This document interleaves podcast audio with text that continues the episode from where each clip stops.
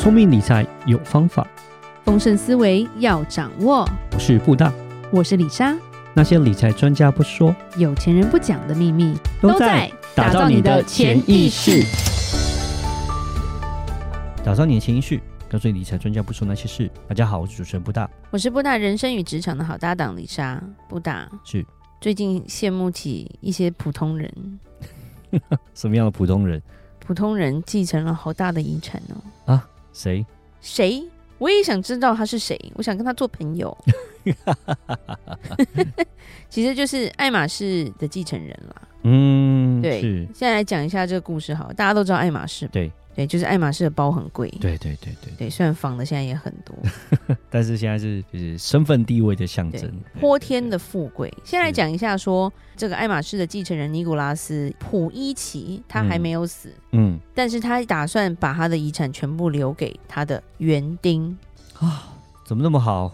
为什么会交给园丁而不是给儿子什么之类的？先讲一下这个品牌，它的发家史其实也是很值得讨论，因为它是一个家族传承的公司，嗯、是，所以它已经算是它是第五代了。嗯，对，在一八三七年的时候，一个皮匠他就是用他自己的姓 Hermes 嘛，嗯，他开了一个马具的一个创作坊就对了，专门帮欧洲的贵族提供马具的服务。然后呢，三十多年后，这个爱马仕他就传给他的儿子。而且他们把他们的公司搬到了拿破仑三世皇家花园隔壁，所以他就是市场不断的不断的扩大了。嗯，然后后来二十世纪初就开始做行李箱，开始做皮包，他的皮具就开始发展出来。现在是他什么东西都有嘛，他有床单啊，他有杯子啊，嗯，他有婴儿装啊，他有小熊啊，香水啊，嗯，他就等于有一点像是一个地位的象征吧。嗯，就你买得起就很了不起，对，你买得到。也很了不起，就是那种感觉。嗯、是。那现在这个是第四代的儿子，他是从父亲手中接过了百分之五他这个集团的股份。因为二零一零年的时候，爱马仕跟 LVMH 就是跟路易威登他们有一个很大型的商战，就是互相要争权就对了。嗯、所以呃，到后面现在这个唯二的个人股东就是这位尼古拉斯普伊奇，他的身家大概有一百一十亿美金吧。嗯。哦，一百一十亿美金，哇，好可怕！那分我百分之一就好了。一向他们家族财富都是代代承传，嗯，但是因为他没结婚，他没小孩，哦，所以他就想要赠予给他的这个员工就对了，嗯。然后很多人就会说，没有直系亲属也不能给别人呐，啊，对，而且他现在八十岁了，是，他现在是努力的想把这个五十一岁的园丁收养成为他的养子，哇。而且这个园丁他本身也不是什么法国人，不是什么，他是摩洛哥人哦。嗯，摩洛哥是一个很小的国家。是是是。对，然后他到底是什么背景？难道他是 gay？也不是，都不是，都不是。他其实就是一个普通人家，不太富裕的摩洛哥家庭长大的一个人。然后呢，还有老婆，他有两个小孩。嗯。然后在他人生的前半场，他跟尼古拉斯，尼古拉斯完全是没有关系的。哇，他就因为当了个园丁，现在感觉要。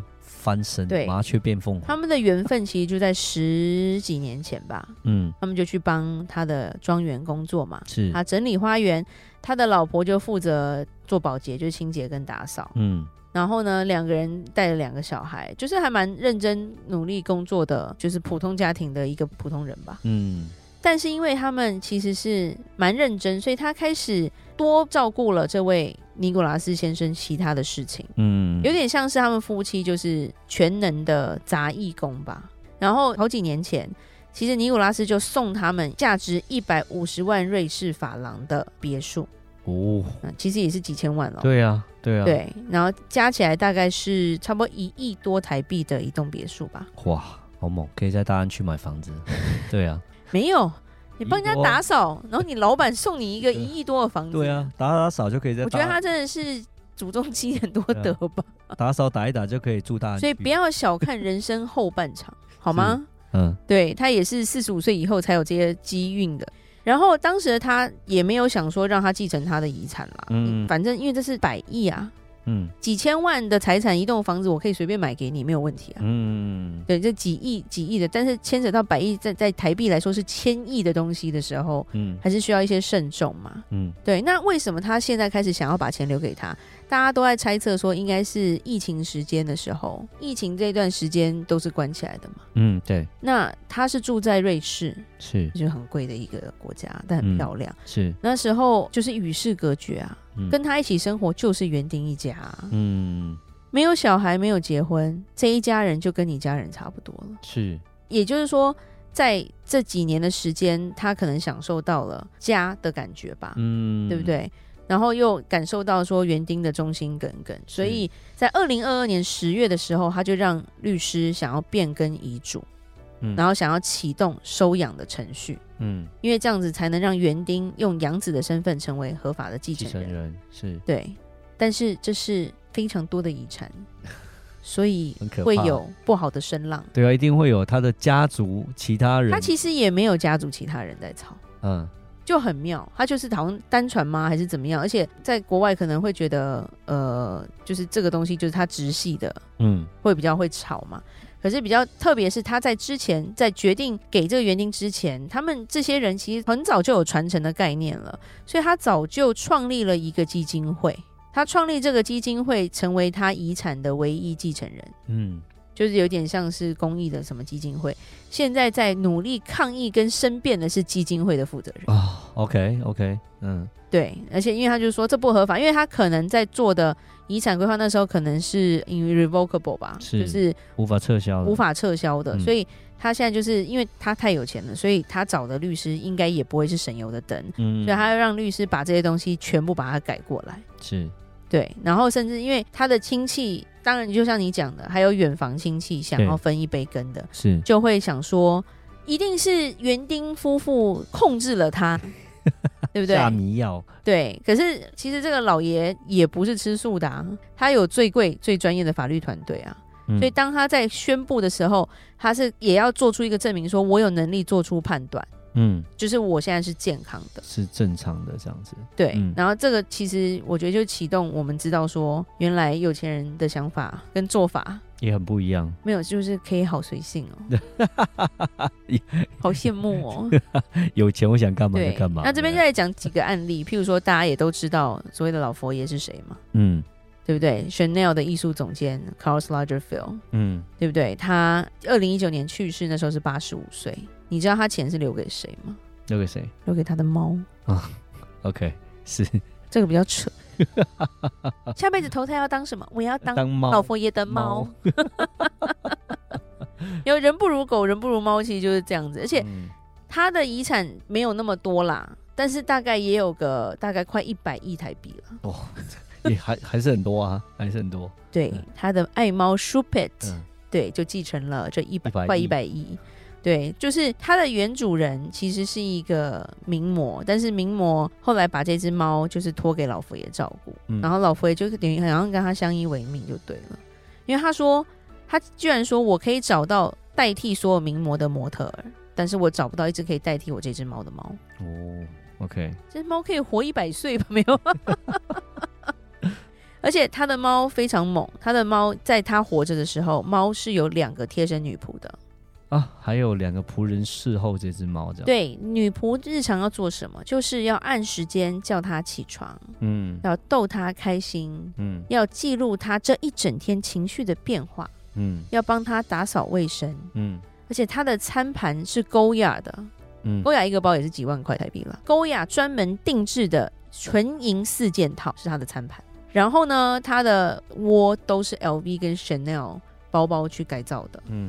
然后它还有爱马仕的狗盘，嗯，BV 的项圈，哦，还有它专属的 iPad，哇啊，猫咪还有 iPad 可以，因为猫跟狗它们的那个手掌是可以滑的，啊，对，不觉得很有趣吗？对，而且它除了这两个女仆以外，为了保护它的安全，它有专属的保镖跟私人医生，嗯。哦，我想当猫。哦，真人不如猫啊，对啊，对，但是它其实这只猫也蛮厉害，这只猫就是老佛爷的缪斯的缪斯，所以它其实上过非常多的杂志，是。它跟超模曾经在埃菲尔铁塔下拍照片就对了，嗯，而且 Vogue 杂志它就登上了两次，哇，好，非常有名的猫，真是，而且而且老佛爷有说，拉杰菲有说它是他灵感的来源，嗯甚至帮他出了一本书。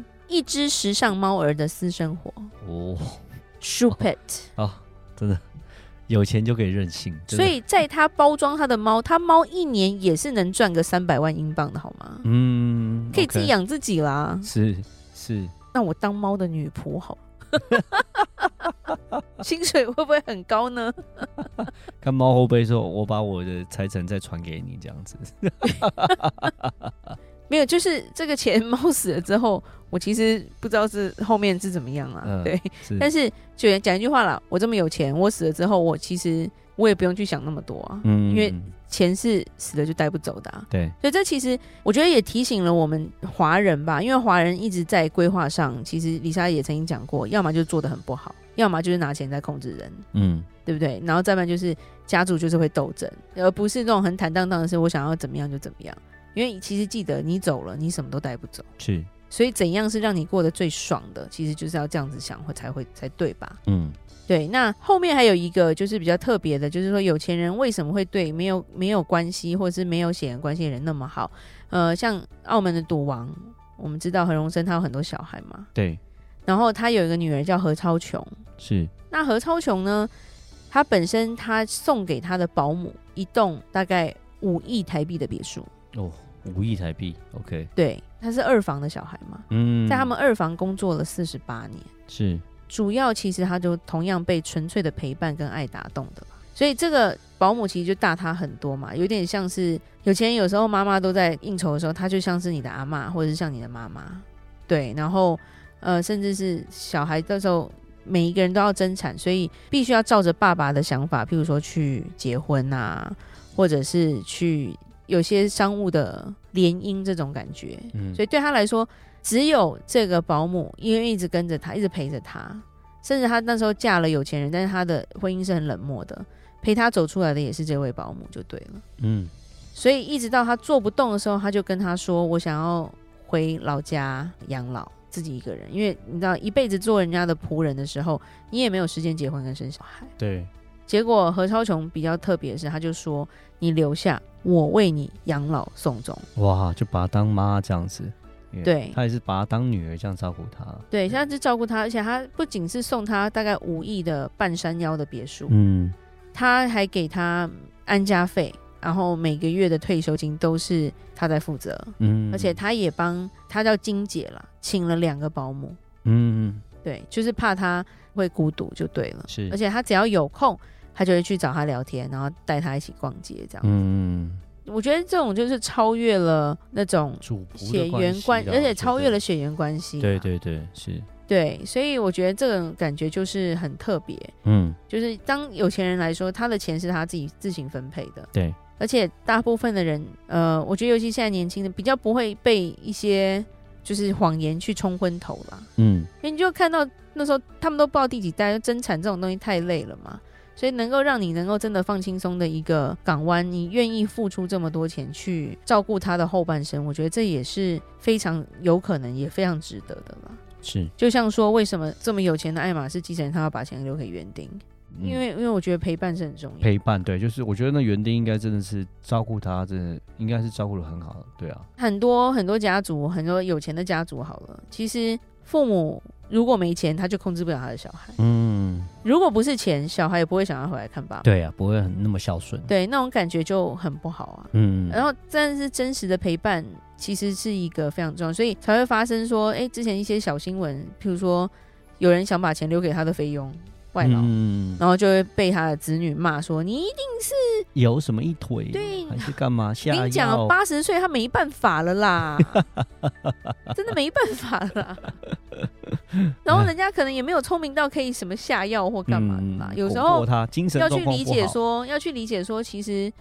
钱都买不到，就是陪伴啦。对呀、啊，对呀、啊，对，人家也是花了，应该是真的是蛮多的心思在那照顾这些人。那今天就是来聊聊这些故事啦。对，还是猫最最幸福就对了。好，那我们今天就讲到这里吧。